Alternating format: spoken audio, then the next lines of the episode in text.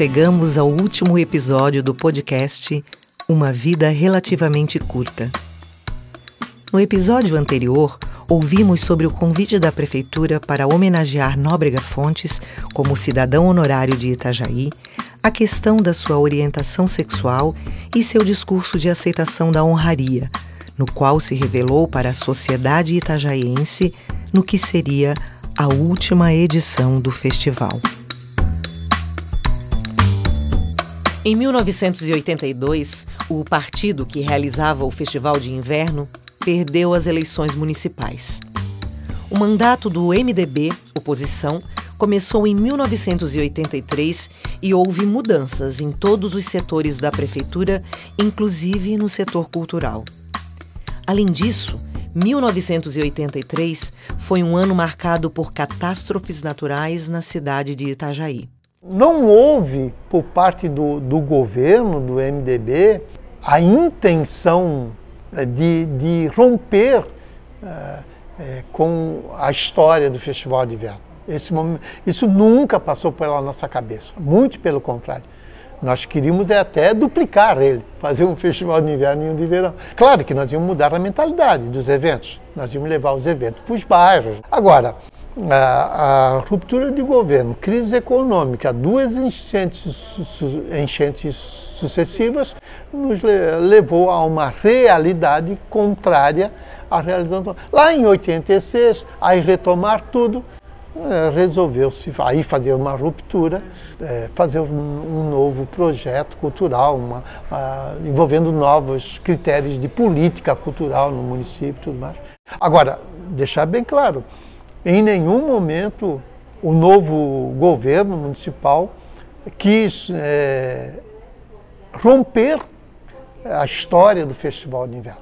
No, no gerenciamento da cultura, assumiram pessoas, é bom que regir, que participavam do Festival do Inverno, que assistiam os eventos do Festival do Inverno, que estavam dentro das programações do Festival do Inverno, mas eram de oposições e eram críticas ao Festival de Inverno. Oh, o Festival de Inverno é de elite, o Festival de Inverno só acontece no centro da cidade. É, é, críticas que cabíveis ou não, mas se não se, se, é só no centro da cidade, vamos realizar também nos bairros. Se é, se é, é, é questão de é questão de então de modular e adequar, né? Mas, na verdade, esse grupo político, né, e ele não tinha interesse, nunca teve vontade, mesmo que não tivesse havido enchente, mesmo que não tivesse havido outros e outros problemas, nunca teve interesse de dar continuidade ao festival de inverno, entendeu? A intenção deles era mesmo ganhamos a eleição, assumimos o governo, vamos dar fim ao festival. Olha, ele acabou, eu não vou citar nomes, mas ele acabou por, porque o festival ele era capitaneado pela prefeitura, não é? A prefeitura municipal era a, a, o principal órgão, a principal entidade a dar suporte. E teve um prefeito que não quis mais saber, porque Antônio Augusto era de outra linha ele não era um homem político, mas ele era ligado a uma determinada política contrária à de um prefeito que assumiu e a primeira coisa que ele fez foi cortar. E o prefeito cortando, pronto, não se falou mais. Quer dizer, muitos envolvidos e que desejavam lastimaram. Foi, foi uma pena. Foi assim muito frustrante, né? E acabou porque assim, houve a conjunção de alguns fatores. Primeiro, a mudança de governo. Saiu o Fred em 82 e em janeiro assumiu o Arnaldo Schmidt Júnior, que era de outro partido. E, e aí, na época, justamente na época que se prepararia esse festival, é, houve aquele, aquela enchente. Se não fizesse 84, deu outra. Em 85 não teve enchente. Poderia ter retomado, por quê? Porque ficou aquele gostinho de quero mais, né? Foram múltiplos fatores que contribuíram para o fim do festival. E ainda hoje as versões divergem. O único consenso que se tem é que o festival foi de grande importância para Itajaí e muitos lamentaram o seu fim. Diante do fim do festival, a Univale, que então se chamava FEPEV e apoiou o Festival de Inverno nos anos de sua realização, tentou trazê-lo de volta à vida sob sua organização. E aí a Univale é, tomou para si. E eu era então tinha entrado no ano anterior, 84, como assessor de imprensa e em 85, se não me engano, foi, foi 85 que nós fizemos o festival. Nós fizemos, a universidade fez, né? E eu ajudei na, na divulgação e na, nos contatos, na produção de alguma coisa também, né? Foi só um ano, é, é coisa. É, é, que dá muito trabalho, sabe? É. Dá muito trabalho. Não é não é assim que se faz o festival, né? Tem que ter uma estrutura, né? Pode fazer um festivalzinho, uma coisinha e tal, mas para fazer um festival como, como Fontes fazia, não, não é assim. Tem que ter uma equipe, né? Um evento da magnitude do Festival de Inverno não era fácil de ser replicado. E a tentativa não vingou. Mas o Festival de Inverno não acabou simplesmente sem deixar rastros de sua existência. Sua ausência exigiu que a classe artística se reorganizasse e buscasse novos caminhos para a sua atuação. Começaram então a surgir e a se realizar as mostras individuais e coletivas dos artistas plásticos, os lançamentos de livro, né? as apresentações individuais ou coletivas e os artistas foram sobrevivendo, né? Foram se criou a Associação dos Artistas Plásticos e foram se organizando de outra maneira, né? Para fazer frente à ausência do festival. Na música, no teatro, né? Teatro, por exemplo. Hoje é forte. Hoje é forte. Tem 20 grupos, ou mais de 20, né? quase 10 em profissionais, eh, dez grupos profissionais, se não me engano, oito. Né? Então, assim, é, tanto que gerou as instalações, gerou um teatro, Tony Cunha. O festival marcou 10 anos de transformações no cenário artístico-cultural itajaiense, tanto por tudo que este ensinou, quanto por estruturas que surgiram ou foram ressignificadas para dar suporte ao evento. É, foi o tempo em que se valorizou muito é, ambientes que hoje em Itajaí já estão assegurados por uma, vamos dizer assim, uma utilização é, nobre do lugar, né? como foi a Casa Malbur, é, como foi aquela casa que era da família Conder Reis, o festival, ele, ele encarecia esses locais em Itajaí, que tinham certa dignidade, muita dignidade histórica, mas que estavam assim abandonados. E foi o espírito do festival que impulsionou para que esses lugares fossem nobilitados, fossem recuperados. Fez, fez um esforço muito grande, inclusive. Na nossa geração, o Festival de Inverno é que abriu todas as portas. Ele é, estimulou essa, essa, essa maneira de ver o mundo plural, na diversidade, né? é, romper alguns pontos dessa, de uma sociedade muito conservadora e fechada. Mesmo atualmente, quando a gente fala em arte dos bairros e tudo mais, tal, tem essa referência no Festival de Inverno, porque ele possibilitou a criação da Casa da Cultura, né? que é, vamos dizer, o marco zero hoje é, da cultura itajaiense. E a Casa da Cultura é uma obra é uma realização do Festival de Inverno.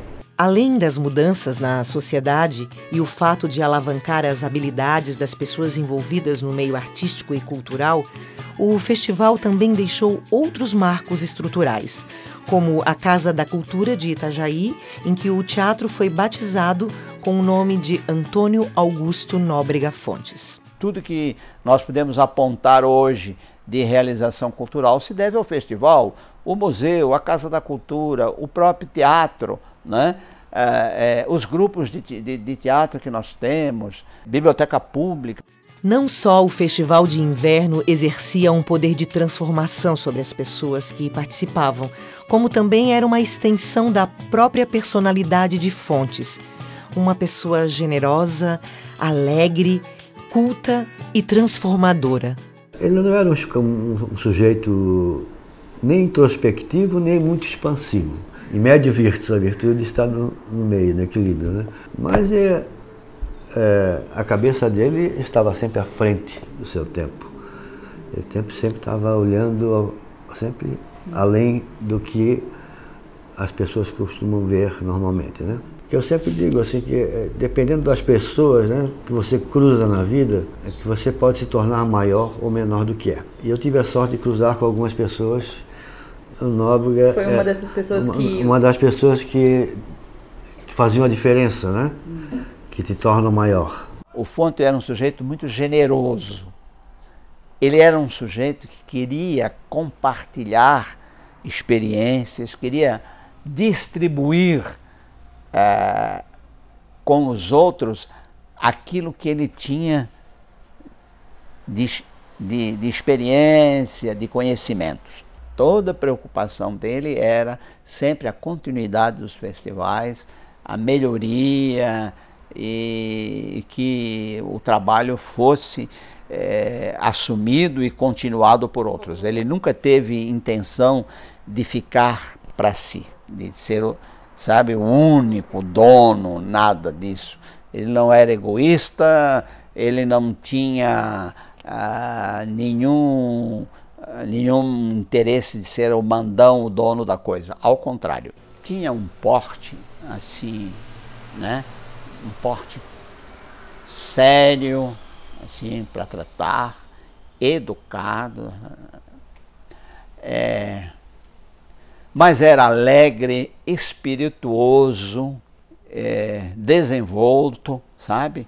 Sabia estar em qualquer ambiente. Olha, o Antônio Augusto era uma pessoa admirável. Ele era um homem muito culto, sabia conversar sobre todos os assuntos era um homem vivido, viajado, estudado, tem um espírito de humor muito grande, um senso de humor muito grande, e ele estava sempre com Festival de Inverno na cabeça. Era o grande sonho dele, deixar para Itajaí essa herança, que infelizmente não teve continuidade. Eu fui ao Teatro Municipal ver óperas que eu nunca tinha visto, graças a ele. Ele era muito assim, né? E era lindo, as coisas, era sempre muito agradável. Tá sempre animado, animado, amigo de todos. Ele era piadista, contava umas piadas tão engraçadas, sabe? Mas isso ele contava com uma graça. Uhum. Ele mesmo ria tanto, ele mesmo que Maria. Muito alegre, animado, sem dúvida. E, como... e de muitos amigos. Nóbrega Fontes transformava e contagiava aqueles à sua volta era uma pessoa muito querida e amada pelos outros. E o Festival de Inverno foi sua maior obra, onde depositou sua alma. Segundo o professor Renato Volk, o festival não chegou a alcançar todas as expectativas de Fontes, que tinha ideias muito maiores, mas principalmente desejava que o festival tivesse mais longevidade e continuasse acontecendo, mesmo sem sua presença em parte, não foi tudo que ele queria, não. Ele, ele, ele sonhava alto, ele imaginava muito mais eventos, muito mais artistas, muito mais participação popular, mas ele não desistiu da ideia. Até o, o final, ele continuou capitaneando no sonho de que viria um dia a se estabelecer, mesmo que demorasse, como um, uma herança cultural, como um evento que marcaria Itajaí. E isso ele sonhava, mas não conseguiu. Fontes, que era diabético e não se cuidava como deveria, ficou muito decepcionado com o fim do festival e, segundo o professor Edson Dávila, isso agravou seu quadro. Cele ainda se lembra com tristeza da partida do primo. Ela, que fazia parte da rede feminina de combate ao câncer, ia participar de um congresso no Recife e ficou de visitar o Rio de Janeiro na volta. Ela deveria ficar hospedada na casa de Carmete, irmã de Fontes, como de costume. Ele então programou muitos passeios para fazer comigo no Rio, sabe? ele e o amigo dele, Roberto. Então ele disse, quero levar ele para conhecer tudo do Rio de Janeiro, e todos os pontos, tudo. E foi muito triste quando eu cheguei na Bahia, nos dizer que ele tinha morrido. Depois, Roberto, seu parceiro, contou a ela que os dois haviam saído para ir ao banco, pois Fontes queria buscar dinheiro para os passeios que havia planejado. Ainda no carro, ele sofreu um infarto, foi levado ao hospital, mas não resistiu. Ele era muito diabético, sabe? E aí, diabetes também causa, assim, né? Provoca infarto. Aí o Roberto fez questão de nos levar, a mim e a irmã dele, a fazer todos os passeios que ele tinha programados. E aí nós fomos lá no Mosteiro de São Bento encomendar a missa de sétimo dia. Eu e a Carnete fomos lá. E a gente estava muito triste, muito, muito, muito triste. Foi uma perda. Eu considero ele morreu com 63 anos. Mas uma das causas assim de de a diabetes se agravar e foi exatamente a questão do, do, do festival, né? É, ele ficou muito deprimido, sabe? Muito deprimido. Tanto que o festival terminou em 83, não realizou. Em 86 ele faleceu, três anos depois. Ele ficou muito deprimido entrou em períodos uh, cíclicos assim de depressões, né? E faleceu no dia 26, 23, 23 de outubro de 1986. E morreu cedo, né, 63 anos. Mas foi uma grande contribuição cultural que ele deu para Itajaí. Fontes partiu deste mundo muito cedo e deixou saudades mas como poucas pessoas, ele soube verdadeiramente viver. Em vida, Fontes teve o dom de criar mais vida, de deixar uma semente para gerações futuras. A sua devoção à cultura e à arte fertilizou, alimentou, fez florir e frutificar. É a semente que você planta, né? Você planta uma semente e ela vai frutificando. Né? E, aí, o festival teve essa propriedade justamente de,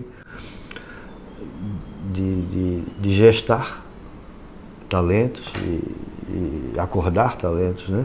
Muitos hoje que bebem desta fonte e comem desses frutos talvez não saibam. Mas antes deles houve um jardineiro dedicado que preparou o terreno e o transformou num lindo pomar. Para os que o conheceram ou os que prestarem um pouco de atenção, ainda é fácil notar sua presença. Um cara que e era um cara valoroso, né? Que, que, contribuía e que, que deixou um legado. Sim, o legado dele é, é esse, é essa semente.